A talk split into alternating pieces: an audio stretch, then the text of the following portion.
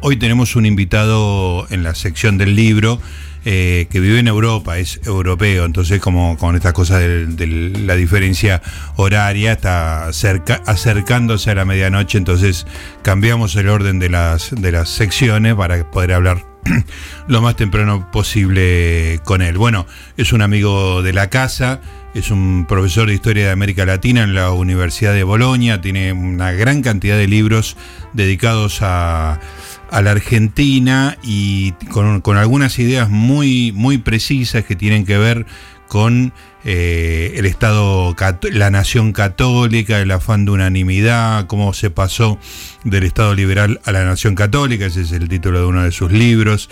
El primero que leí yo era La larga agonía de la nación católica, un libro fascinante, tiene una biografía política de Eva Perón, Perón y el mito de la nación católica, bueno, muchísimos artículos en, los diarios argentinos analizando la realidad y siempre con una óptica muy, muy crítica, pero con una consistencia eh, muy, muy grande a lo largo de toda su obra respecto de, sus ideas. Y estas eh, han analizado, por último, a Fidel Castro, una biografía muy voluminosa y muy jugosa que estoy leyendo, no, la terminé, pero la estoy leyendo con muchísimo interés, que se llama Fidel Castro, el último rey católico. Acá de nuevo aparece la influencia de la, de la de la Iglesia Católica.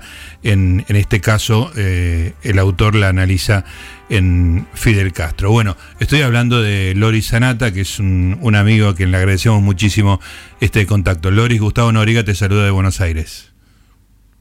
Muchas gracias, Gustavo. ¿Cómo estás? Gracias por invitarme. Es, me das la oportunidad de hablar de mi último libro, así que, bueno, te agradezco mucho, muy amable. Bueno, ¿cómo estás vos y cómo está, cómo está Italia en estos días? Eh, no sé si hace tanto frío como se veía en España, cómo están las restricciones, cómo la estás pasando.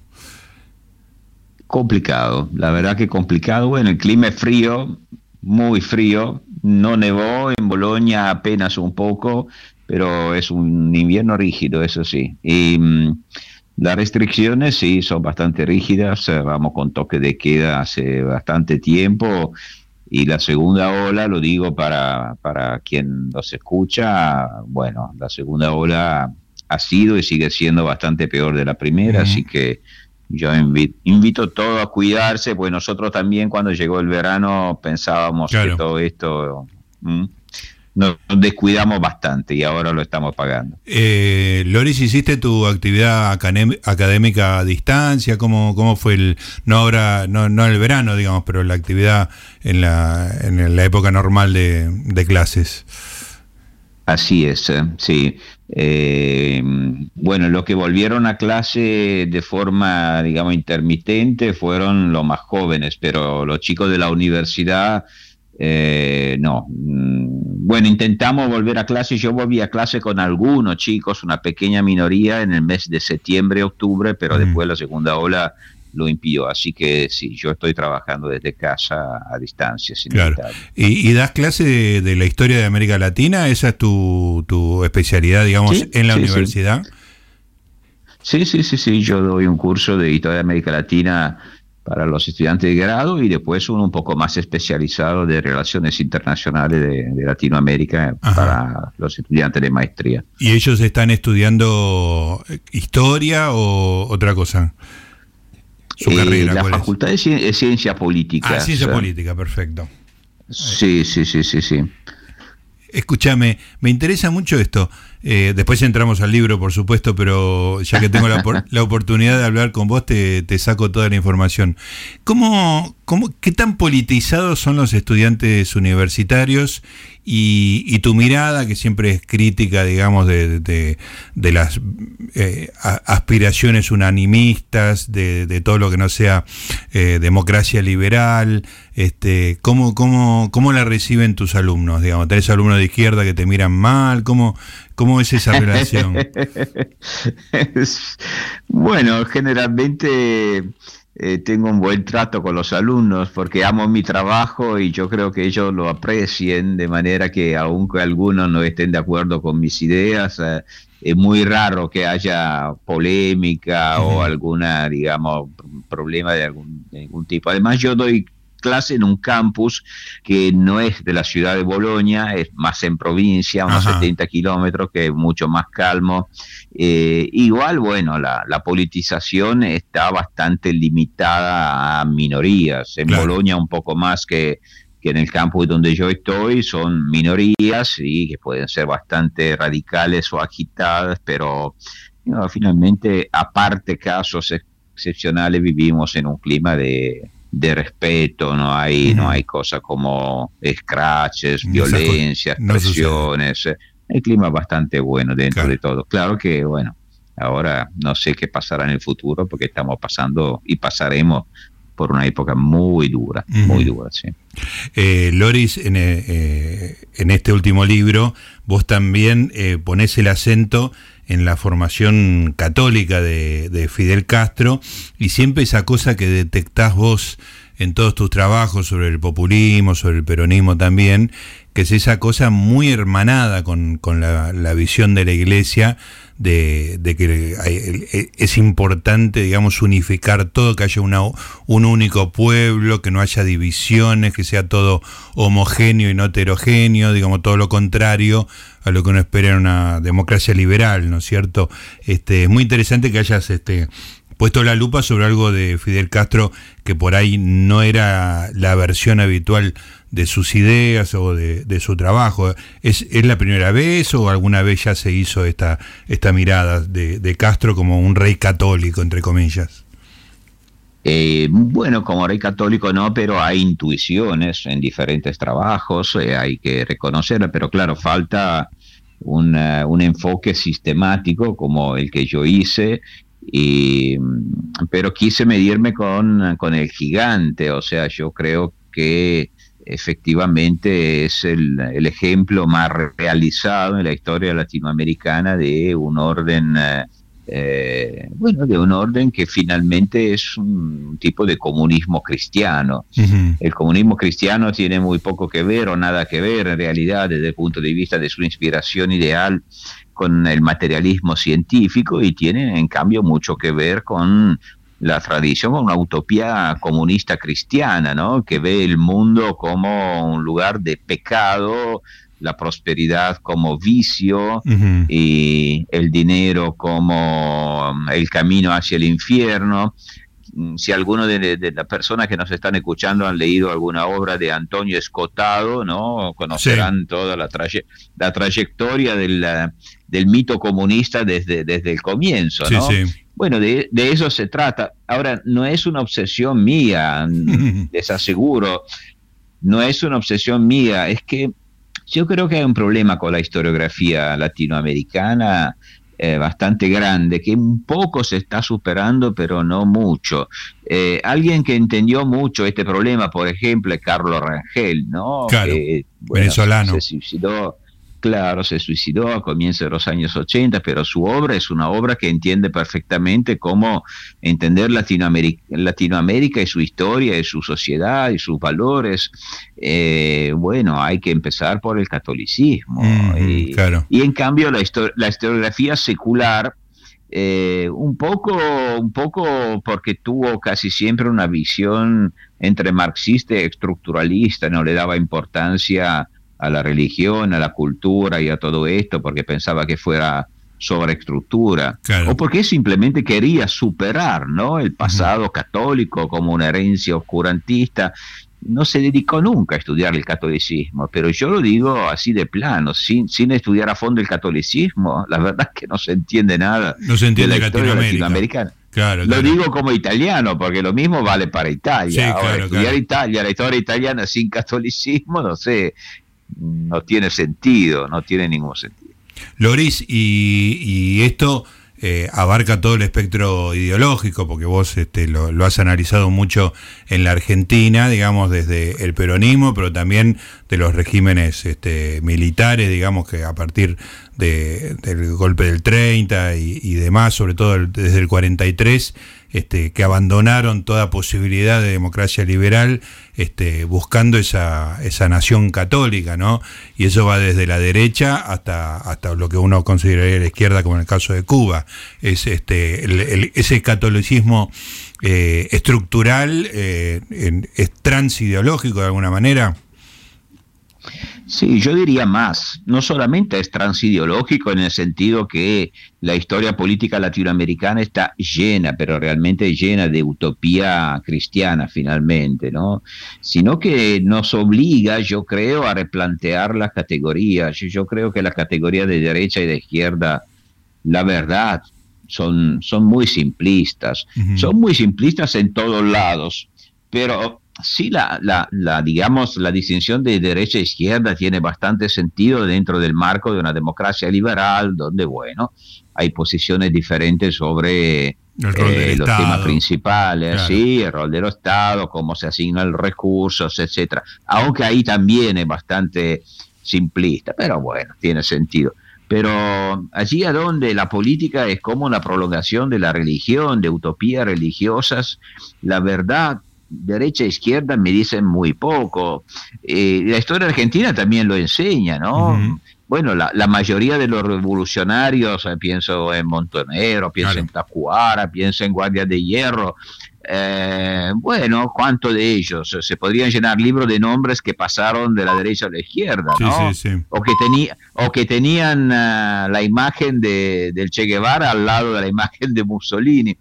Eh, no era nada raro. Y esto pasa con Fidel Castro. Fidel Castro forma parte de esta historia. Fidel Castro si uno lee Fidel Castro eh, y, y, tiene un conocimiento del pensamiento católico, ahí encuentra un falangista, un José Antonio Primo de Rivera, uh -huh. una idea un, unanimista, una idea corporativa de la sociedad, la idea del Estado ético que finalmente tiene que evangelizar y convertir, del Estado ético que tiene que combatir el hereje, porque uh -huh. finalmente a esto se dedica todo el tiempo, ¿no?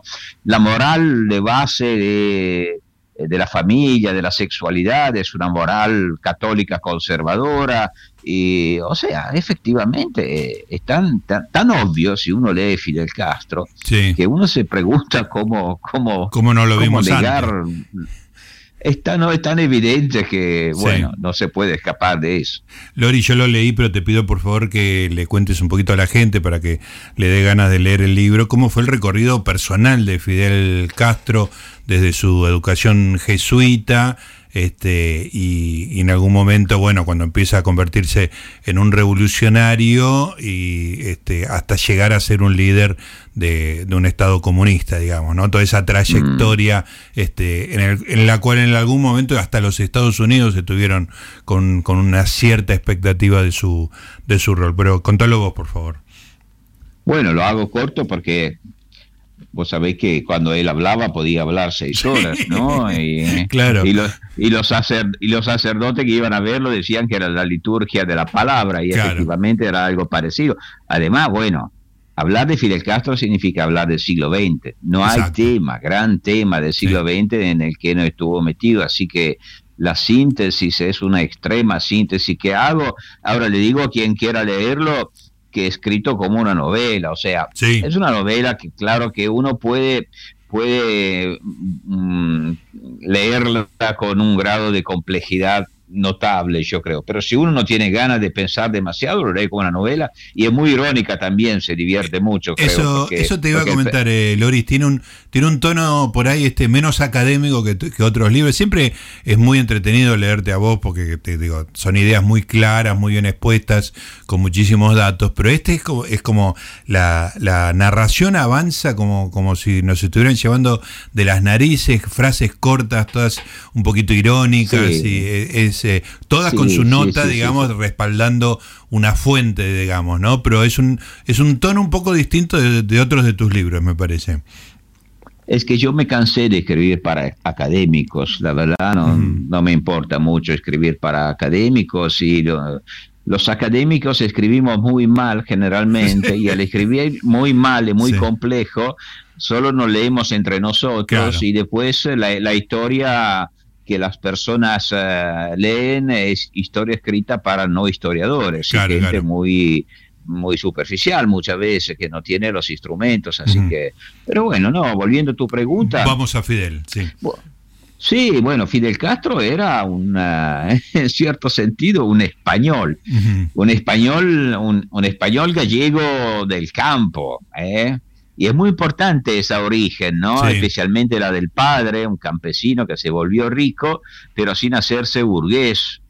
Es decir, que también en lo personal, Fidel Castro padeció el hecho de ser el hijo de un terrateniente poderoso, pero sin pero viviendo en el campo y por lo tanto cuando se encontraba con los, los chicos de su propia clase ellos eran burgueses como estilo burgués y él no y él seguía siendo a pesar de todo un campesino y lo reivindicó toda la vida y un campesino español finalmente, ¿no? Todos los amigos le decían que era el menos cubano de los cubanos, porque no gustaba de cantar, no gustaba de bailar, no le gustaba el trópico, comía jamón todo el tiempo, era muy, muy, muy español. Y, y bueno, su formación se dice fue, y bueno, y, no hay que olvidar que creció en el Oriente, ¿eh? y, el Oriente cubano es, eh, significa lo rural, significa, ¿cómo sería en Argentina el interior? ¿no? Claro, claro, no, es, no es La Habana, que era lo urbano, lo más este moderno en algún sentido. Y la revolución cubana es esencialmente esto, o sea, es eh, el, el, oriente tradicional contra y rural y cristiano, católico en contra del occidente eh, bueno, donde se ha difundido el vicio, donde ha crecido la clase media, que se ha descristianizado. Yo siempre lo digo, la revolución cubana, tan diferente por los acontecimientos, pero esa Cuba lo que la Argentina es el 4 de junio de 43. Claro. O sea, la derrota de la Cuba liberal con todos sus desastres y límites, pero el triunfo de la Cuba católica. Y así lo entendieron los obispos, por otra parte, ¿eh? que festejaron a Fidel Castro. Muchos de sus militantes venían de la acción católica. Y, y bueno, él tenía una formación de los jesuitas. Y acá siempre también lo repito, no es que fue a la escuela de los jesuitas, ¿no? Eh, fue mucho más. los jesuitas fueron su familia durante toda su adolescencia. 12 años de interno en los jesuitas, antes en Santiago de Cuba y después en, La Habana. Y, bueno, hombre de, eh, digamos, de sacramento cotidiano, de retiros espirituales. Y de hecho, si uno lee Fidel Castro, bueno, la Sagrada Escritura es su es su mayor inspiración, no me queda la menor duda, y, y la conocía muy bien, y siempre los jesuitas lo reconocieron como uno de ellos, ¿no? El, el padre general de los jesuitas en los años 60, 70, Arrupe siempre lo decía, estaba muy orgulloso que de Fidel Castro fuera uno de los jesuitas. Y repito, es tan evidente. Yo me leí todos los discursos de Fidel Castro y estudié mucho cómo estaba organizado su régimen, bueno, era un orden, un orden cristiano. Lo, los, el intento era eh, de crear una utopía sobre el estilo de un Tomás Moro o de una Campanella y todos los grandes utopistas del, de la cristiandad católica. Ese era el sueño, eliminar el conflicto. Te cuento que el operador que está escuchando con mucha atención estaba escuchando toda la descripción que hacía y de repente me grita por el por el tollback, ¿viste? la comunicación que tiene el y me dice Bergoglio. Estaba, relacionó todo eso con, con, el bueno con el Papa, ¿no? Una persona que vos también conocés muy bien y has estudiado, digamos, cuando estudiaste todo el desarrollo de la Iglesia Católica en la Argentina en los últimos años, ¿no? Pero todo es todo parte de lo mismo. Bueno, mi, mi, último libro en realidad, y, ahora me voy a promover, aprovecho la asistencia, pero ya que va a salir en la Argentina también a mitad de año, bueno, en Italia salió el año pasado y ese libro sí que hizo discutir mucho, porque el libro, que es más un, un, un librito, un ensayito de interpretación histórica, es precisamente el populismo jesuita y trata los casos de Perón, eh, Fidel Castro, Hugo Chávez y Bergoglio. Ah, Así que la, la, genealogía no es nada casual, cada uno con sus peculiaridades, por supuesto, pero es una línea histórica muy evidente, una visión de la historia extraordinaria. Eh, y, repito, que viene desde lejos, con, incluido el mito de la santa pobreza, la prosperidad como, como vice corrupción y todo esto que yo he ido analizando mucho. Todo eso está en común. Y hay, una, hay un tema que me interesa mucho porque ha trascendido eh, a las organizaciones armadas en particular, que es el tema de la moral revolucionaria, que no está muy lejos de la, de la moral fuertemente restrictiva católica, ¿no? Eh, yo me acuerdo un, un, episodio de la Revolución Cubana que fue uno de los primeros incidentes con la cultura, que fue un cortometraje que hizo el hermano de Cabrera Infante, eh, bueno, también obviamente Cabrera Infante de apellido, un, un, corto que se llama PM, que estuvo prohibido y que era una descripción de la noche de, La Habana. Estamos hablando del año 60, 61, no me acuerdo en este momento. Este, era, un cortometraje de una sensualidad tremenda y claro, no, no estaba el, la Cuba rural, católica, eh, eh, como se llama, gallega, como decís vos, española, sino esa cultura afroamericana muy sensual, muy erótica, con una vitalidad tremenda. Y eso fue, si uno ve el corto que está en YouTube, eh, el corto no tiene nada ideológico más allá de esta mirada, digamos, ¿no? Es una celebración de la noche y de la vida. Es muy llamativo que eso este, haya sido una de las primeras prohibiciones del régimen, porque era puramente moral, digamos, ¿no? Una moral anticuada. Eh, es que en realidad, estudiando la revolución, se ve que, que esto es simplemente uno de los muchos ejemplos, ¿no?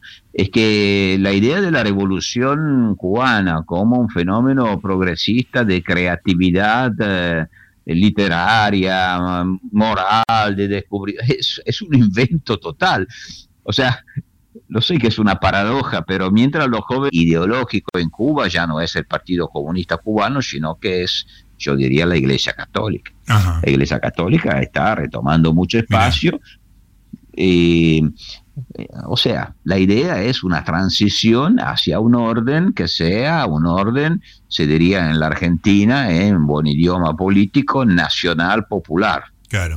O sea, volver al cauce de los populismos latinoamericanos que se liberan eh, de la ideología marxista, que era finalmente una incrustación eh, no perteneciente al, diría Bergoglio, ya que lo mencionamos, al pueblo, y vuelve eh, a su, a su raíz. Esto yo creo que es la apuesta, ¿no? La apuesta también de, de la Iglesia Universal, especialmente bajo Bergoglio, cómo esto pueda eh, concretarse, la verdad no sé exactamente, porque de todas maneras no, no es compatible con la falta de libertades civiles, con la falta de pluralismo político, o no debería serlo. Eh, pero no sé, no sé. Mm, mucho se está moviendo, el piso se está moviendo en Cuba y un día nos daremos cuenta que había cambiado radicalmente cuando parecía que, no pasaba nada. Que no pasaba nada. ¿Y, te parece que Venezuela va en camino a esa, a esa nada, que de repente se llega a una situación en la cual ya no hay resistencia posible y el régimen languidece, digamos, en una pobreza este, indefinida, sin posibilidad de cambio?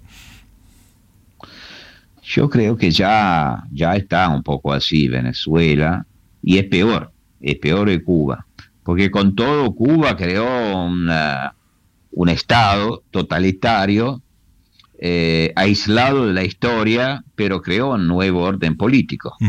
Totalitario, repito, pero nuevo orden político. Eh, claro, en el futuro se va a poner el problema de de decirle a generaciones, generaciones y generaciones de cubanos que existen otras versiones de la historia, otra manera de vivir. Es una especie de desnazificación lo que va a haber, pero por lo menos hay un orden, hay una, eh, un Estado, hay instituciones. Venezuela ya es un Estado gangsteril, es un, es una, un conjunto de eh, feudos entre la criminalidad y lo político, un país realmente destrozado en su infraestructura, que ha perdido muchísima población, que era la población que tenía más capacidades para gobernarlo. La verdad, yo estoy extraordinariamente preocupado por Venezuela, pues no veo cómo como veo cómo pueda salir de esta situación dramática, porque cualquier gobierno que tuviera que hacerse cargo, bueno, ¿cómo podría ganar el consenso en una situación tan dramática y trágica? Yo espero que un día toda esa gente deba rendir cuenta a alguien, porque entre las violaciones de los derechos humanos y la destrucción de un país, no puede ser que se mueran en su cama y no tengan que rendir cuenta a un tribunal internacional. Bueno, vamos a ver eh, qué pasa. Loris, ¿qué, ¿cuándo sale ese libro que dijiste con esas cuatro figuras que eran eh, Perón, Fidel, Chávez y Bergoglio, no? Sí, sí, sí, no, es una reconstrucción de los orígenes del populismo jesuita, un librito muy ágil.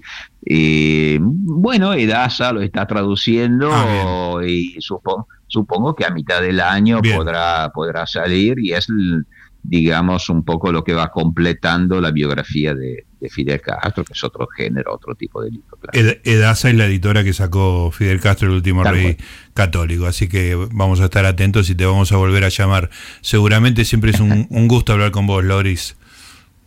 Bueno, espero verlo pronto. Yo tengo ganas de viajar a la Argentina. El año pasado no pude, pero tengo muchísimas ganas. Así que. ¿Tenés, eh, ¿Tenés previsto un viaje o, depende un poco de la pandemia? Depende de eso, sí. Claro, Depende de la pandemia, pero sí. Apenas me dejan, yo viajo. Y, yo, y espero que, nos veamos. Te mando un abrazo. Seguro. Muchas gracias, muchísimas gracias. Ahí estaba Lori Sanata, autor, bueno, un autor de muchísima obra de, análisis político de, de, la América Latina, realmente impresionante, muy en particular de la Argentina. El último libro, Fidel Castro, El último rey católico.